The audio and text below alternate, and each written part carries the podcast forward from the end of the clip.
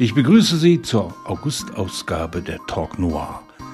Als in der süßeste Tod von Heather Levy Stiefbruder Eric wieder in das Leben der 31-jährigen Sam tritt, gerät ihr beschauliches Leben mit einem Job bei einer Bank und einem Haus in Oklahoma ins Wanken.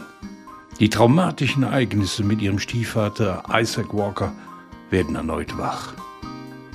Ich habe dir geschrieben, wie sehr du mir gefehlt hast dass ich, dass ich einen Weg finden würde, dich wiederzusehen. Nun, du bist nicht zurückgekommen, sagte sie, und ich kam damit klar. Ihm wurde das Herz schwer. Warum bist du mir gefolgt? Sam entfernte sich von ihm. Ihre Augen waren rot, die Lippen verkniffen. Ein Detective ist bei mir in der Bank aufgekreuzt. Eric starrte sie verwirrt an. Die Polizei hat einen weißen Chevy in einem Teich gefunden, dem in der Nähe von Morgen. Da begriff Eric, der Pickup seines Vaters. Der Detective hat eine Menge Fragen gestellt. Fragen über dich und Isaac. Fragen, bei denen mir der Gedanke kam, es kostete ihn seine ganze Kraft, um nachzufragen. Welcher? Dass ihm etwas Übles zugestoßen ist. Er sah die Sorge in Sams Augen, die Sorge um seinen Vater.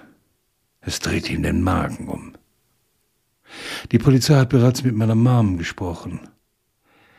Sie hat es mir gegenüber noch nicht einmal erwähnt, wollte mich wahrscheinlich nicht verunsichern. Sie zuckte die Achseln. Ich habe dem Detective gesagt, ich wüsste nicht, wo du seist. Warum hast du das gesagt? Ich habe nichts zu verbergen. Sam warf ihm einen wütenden Blick zu, und er wusste, was sie dachte. Jener Tag im Dezember vor 15 Jahren. Eric wollte diesen Tag nicht wieder aufleben lassen, den Klang von Bing Crosbys Gesang und den Duft von Grandma Halings frisch gebackenen Lebkuchen – der ihn bis in den Wald verfolgte, der das Farmhaus umgab. Er wanderte tief in diesen Wald hinein, das Taschenmesser bereit. Immer, wenn er an diesen Tag dachte, geschah das in Explosionen, in weißen Blitzen aus Angst und dem Klang von Sams Stimme. Sie schrie wegen seines Beins, aus dem das Blut quoll. Ihre eigene Hand hatte einen tiefen Schnitt. Und das Grau des Himmels war mit einer Schar Vögel übersät, die wie schwarze Flecken wirkten. Eric, wir müssen Isaac finden. Er wusste, worauf Sam hinaus wollte. Sein Vater hätte sich nie von seinem Pickup getrennt. Er hätte das Nummernschild gewechselt, um der Polizei aus dem Weg zu gehen. Klar, aber er hätte ihn nie auf dem Grund eines Sees zurückgelassen.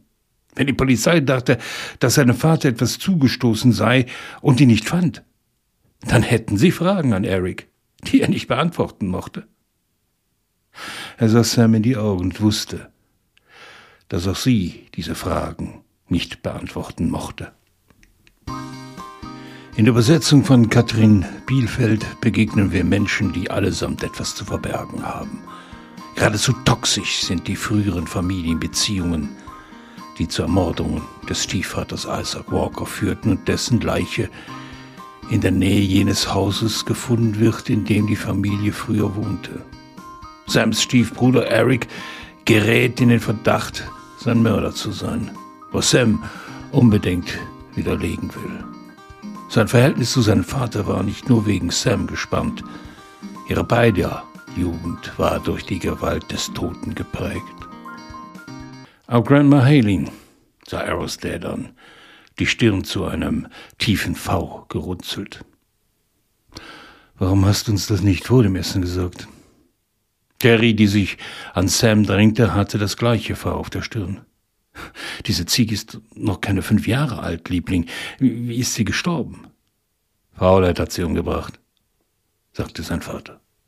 Grandma Halin und Jerry starrten seinen Vater an und ihre blauen Augen verengten sich. Was meinst du damit, dass Faulheit sie umgebracht hat? fragte Grandma Halin.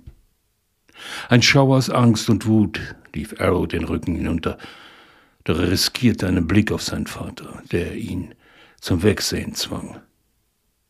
Maddie ist wieder entwischt und muss Schierlingen gefunden haben. Wie ist sie durch den Zaun gekommen? fragte Jerry und streichelte Sams Arm.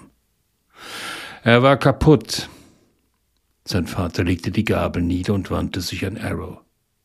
Wenn der Zaun repariert worden wäre, so wie ich dir vor einer Woche gesagt habe, würden wir jetzt nicht diese Unterhaltung führen.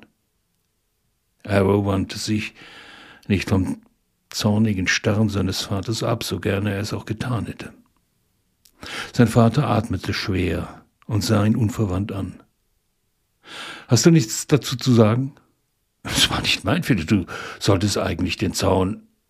Arrow sah Sterne, als der Schlag mit dem Handrücken ihn erwischte, und der metallische Geschmack von Blut füllte seinen Mund. Isaac, bitte! brüllte Jerry, als sein Vater Arrow aus dem Stuhl hob und gegen die Wand rammte. Harrow hörte, wie ein Tut mir leid, Sir. Sein Mund entwich. Er wusste, dass das besser war, als zurückzuschlagen. Jerry bettelte seinen Vater fieberhaft an, aufzuhören, während Grandma Halin etwas davon sagte, ihr Gewehr holen zu wollen. Es wurde zu einem großen Chor von lauten Bitten, die sich mit seiner eigenen mischte. Plötzlich hörte man über dem Lärm ein lautes Krachen, und alle verstummten. Sam stand auf der anderen Seite des Küchentisches. Ein zerschmetterter weißer Corningware-Teller vor ihren Füßen und Reste von Hackbraten überall verstreut wie Leuchtentöle. Die erhobene Faust seines Vaters schwebte über ihm in der Luft. Auch Grandma Haley und Jerry standen wie angewurzelt da. Sam hatte die Zeit angehalten. Das war Harrows erster Gedanke, bis sein Vater sich vom Linoleum hochschub. Der Blick seines Vaters bohrte sich lang und tief in Sam, bevor er zur anderen Seite der Küche ging. Kümmert ihr euch um ihn? spuckte er aus, als die Fliegengittertür hinter ihm zuknallte. Heather Levy setzt in Rückblenden aus dem Jahr 1994 eine verstörende Familiengeschichte aus Masochismus, Inzest und sexuellem Missbrauch zusammen. Jeder hat ein Motiv. Jeder käme als Täter in Frage. Alle sind daran interessiert, ihre Geheimnisse möglichst tief zu verbergen. Ein fesselndes Debüt und ein schonungsloser Blick auf Nötigung und Verlangen.